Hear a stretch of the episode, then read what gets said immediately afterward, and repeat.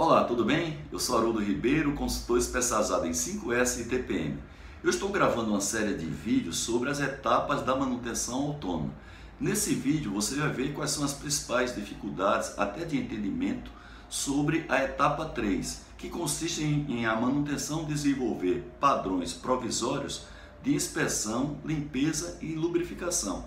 E em sequência, desenvolver checklists, após isso treinar os operadores.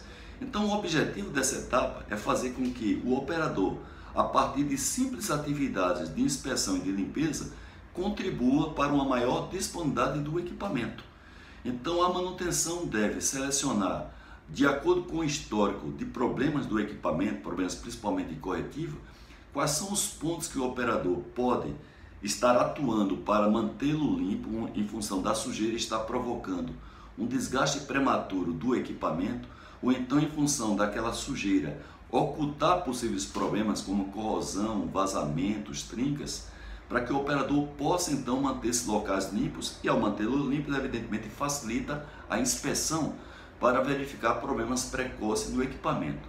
E dependendo das condições do equipamento, das características dele, você também pode, a manutenção pode eleger alguns pontos de lubrificação para que o operador possa no mínimo fazer uma inspeção do nível do lubrificante e quem sabe até fazer uma complementação desse lubrificante, que é uma atividade relativamente simples.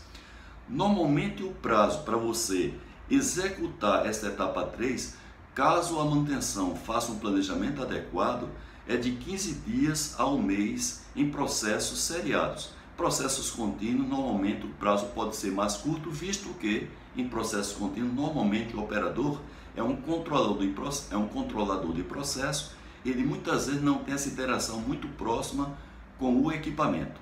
Legal?